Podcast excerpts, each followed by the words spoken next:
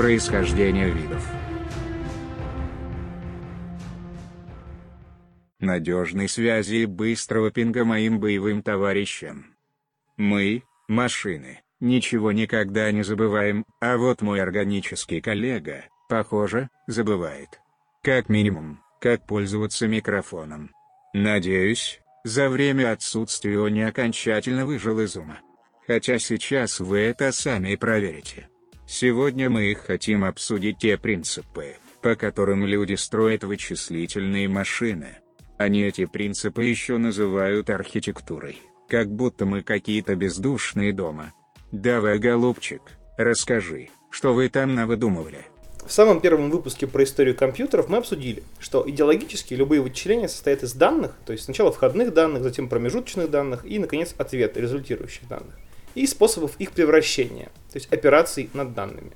Носителем данных может являться как палочка с костяшками в случае абака, так различные химические соединения в случае оперативной памяти и даже квантовые объекты. Это мы обсудили в выпусках про химию компьютера и квантовые компьютеры. А определенный порядок выполнения этих операций над данными формирует программу. Изначально программы хранились только в голове человека, а затем арифметические машины научились хранить порядок действий внутри себя и научились делать все более и более, более сложные операции. Итак, к 20 веку мы подошли с тем, что данные для вычислений и программы для их обработки уже хранились на физических носителях в машинах, а не в голове человека. Человеку нужно было лишь настроить машину на какие-то вычисления и подождать результат. Тут я немножко лукавлю, потому что вот лишь настроить составляло существенную часть вычислительного процесса. И еще в 40-е годы при работе над Манхэттенским проектом обсчет силы взрыва ядерной бомбы осуществлялся практически руками, а не с помощью вычислительных машин. То есть ты хочешь сказать, что до середины 20 века мы, машины, по сути были бесполезными? Ты говори, да не заговаривайся. Совсем нет, просто машин общего назначения не было. Были специализированные машины для быстрого выполнения однотипных операций. Программа остается, а ты только подсовывай новые данные. Ну, например, расчет траектории снаряда, шифрование, дешифрование текстов, как в случае с машиной Enigma. Военные вообще во все времена лучше всех ставили задачи программистам. И для каждой задачи нужно было новую машину построить или, существенно, допилить уже имеющуюся. И вот как раз в 40-х годах начали появляться машины, которые можно было легко перенастраивать. Это были компьютеры общего назначения. Как я уже рассказывал, в Германии этим занимался Конрад Цузе, а в США это было два закрытых проекта, которые финансировали военные. Правительство поручило двум мозговым центрам, Принстону и Гарварду, разработку машин для армии. В конце 30-х годов в ходе разработки машины Марк 1 на базе идей британского математика Чарльза Бэббиджа ученый Говард Эйкен сформулировал так называемую гарвардскую архитектуру. А в 1945 году вышел отчет по проекту ENIAC, который э, описывал принципы впоследствии названной архитектурой фон Неймана или Принстонской архитектуры. Точнее так, в ходе работы консультантом на проекте ENIAC Джон фон Нейман обсуждал с коллегами проблемы создаваемой машины, а затем написал стостраничный отчет для того, чтобы сделать новый проект, который назывался EDVAC. Типа, ну как надо было на самом деле строить машину. Непосредственно автором идеи он не являлся, но в историю вошел именно э, принцип принципы фон Неймана и архитектуры фон Неймана. Итак, в 1941 году появилась первая машина Марк 1, построенная Эйкином и IBM по гарвардской архитектуре. А в 1949 появилось сразу несколько машин, построенных по принципам принстонской архитектуры или архитектуры фон Неймана. В их числе была машина Эдвак. Это был Пенсильванский университет. Что-то ты подался в лирику. Я тебя спросил про принципы, а ты мне тут учебник истории написал уже. Это, конечно, достойно злорадства, что даже умнейшие из людей не в состоянии отличить автора документа от составителя. Но давай все-таки про принципы. Давай. Итак, у нас есть две архитектуры. Чем они принципиально отличаются? Гарвардская архитектура предполагает, что данные команды хранятся раздельно. Так, в машине Mark 1 данные выставлялись электромеханическими реле, а команды поступали на перфоленте. Это такая бумажная лента с дырочками. Каждый ряд в такой ленте – это команда в двоичном коде, а дырочки стоят на местах единиц. Считываются данные, соответственно, э, с перфоленты с помощью светового луча. Э, раз данные раздельны от, от, от команды, значит выполнение любой операции состоит из чтения операндов, то есть данных, чтения команды, вычисления результата и записи результата обратно в память. За счет раздельного хранения можно читать команды и операнды одновременно. Это очень удобно и способствует быстродействию машины. Однако это усложняет процессор. Раз у нас две шины для данных и для команд, нужно в два раза больше интерфейсных контактов у процессора. Ну и само по себе наличие двух блоков памяти для данных для команд э, усложняет устройство, делает его более дорогим. Э, архитектура фон Неймана или принстонская архитектура э, разрешала две эти проблемы, хотя, конечно, добавляла своих. Какие же принципы составляют эту архитектуру? Принято выделять четыре основных. Это принцип двоичного кодирования. Дело в том, что параллельно с двоичным кодированием в те времена, в 40-е годы, считалось совершенно нормальным строить машины по принципу троичной логики, когда был плюс 1, минус 1 и 0. Вот. Сейчас это уже аксиома, но тогда это было не очень очевидно. И к тому же выяснилось, что у двоичного кодирования есть куча преимуществ. Второй принцип – это принцип адресности, что к любым данным в процессоре, о, любым данным в памяти процессор может получить доступ по адресу. То есть у него есть некоторое число, которое говорит, где живет э, какая-то переменная, и он может по этому числу обратиться непосредственно в любое место оперативной памяти. Э, это принцип программного управления, то есть все вычисления однозначно определяются программой, это последовательность команд. При этом команды хранятся подряд, то есть они лежат э, на ленте, например, на той же или в оперативной памяти подряд, кроме определенных каких-то случаев, когда мы явно указываем, что нужно ветвить программу, то есть операторы if и похожие там на них с конструкцией типа циклов и так далее.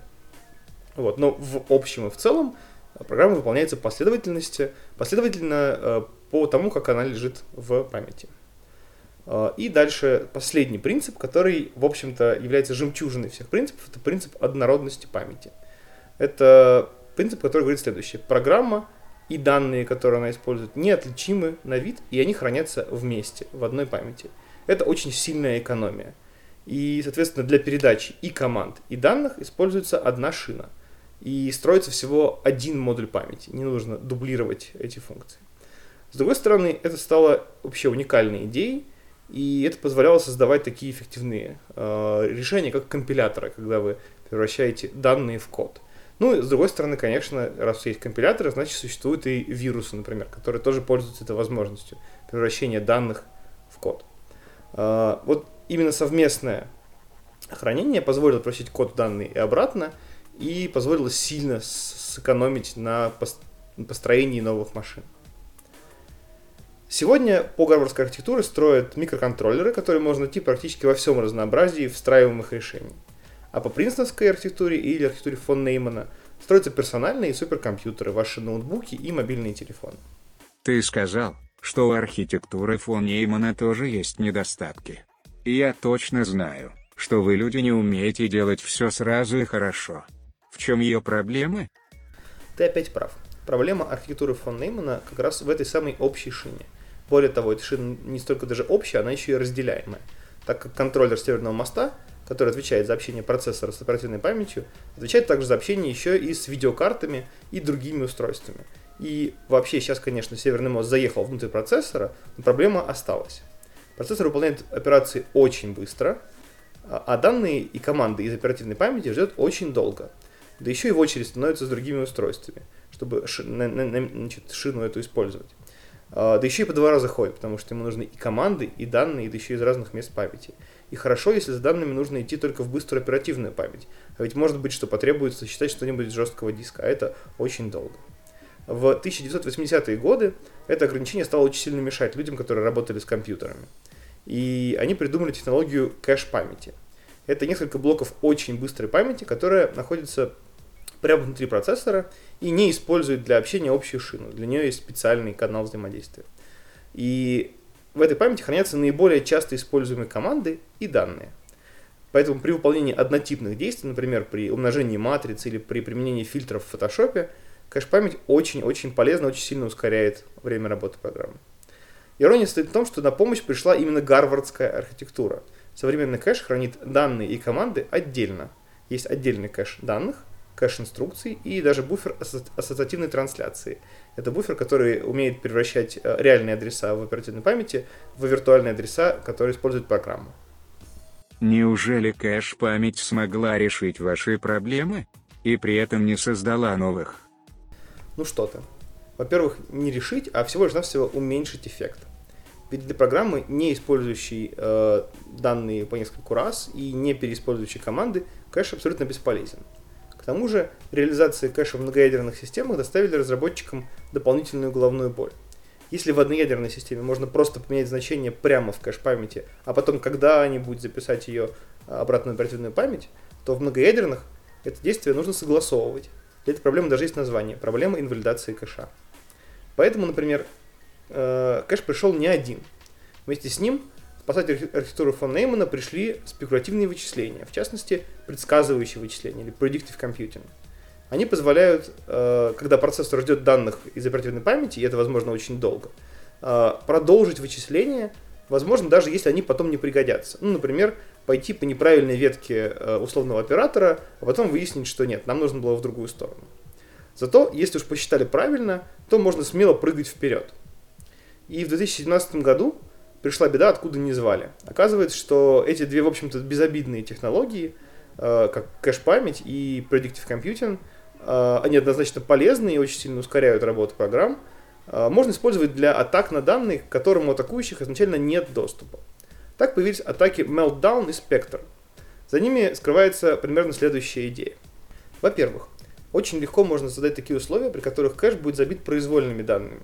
И, соответственно, для того, чтобы проверить какое-то условие, условие ветвления, например, условно, условного оператора if, процессору нужно будет пойти не в кэш, а напрямую в оперативную память. Также легко создать такие условия, когда до начала атаки э, есть некоторый вот этот условный оператор, который мы атакуем, и вот до начала э, исполнения атакующего кода мы всегда раньше ходили именно по одной и той же ветке. То есть, например, по ветке true. Вот. Э, такое можно сделать, э, достаточно несложно.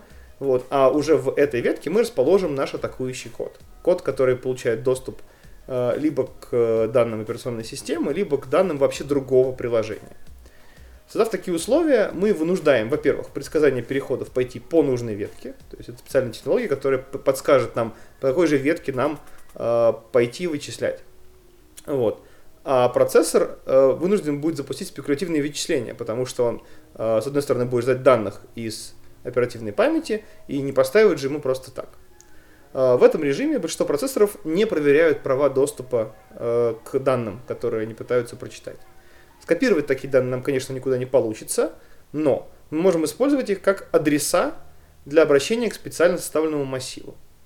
Вот. Зачем нам это нужно? Тогда после отказа от перехода, то есть когда мы выясним наконец, что э, нет, к сожалению, прав доступа у нас к этой памяти нет, вот, э, в кэше осядут значения из подготовленного нами заранее массива.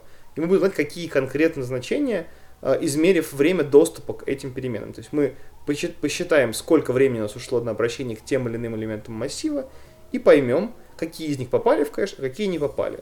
А, соответственно, таким образом мы вычислим адреса этих значений, а значит и значение э, из памяти, которую мы атаковали. И получаем профит. От нас, соответственно, не укрылись ни данные другого приложения, ни данные э, операционной системы.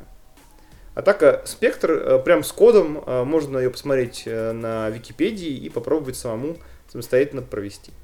Давай я подытожу. Люди придумали архитектуру, которая была удобна и дешевая. Когда стало понятно, что она не справляется с объемами и скоростью современных вычислений, то они натыкали в нее костылей. Кэш-память, спекулятивное исполнение, еще и многоядерные процессоры придумали. Попарно эти костыли создали друг другу серьезные проблемы, включая проблемы безопасности данных. И вот уже 40 лет мы летим на этих костылях. И людям нормально. Дорогие коллеги, у меня на этом все.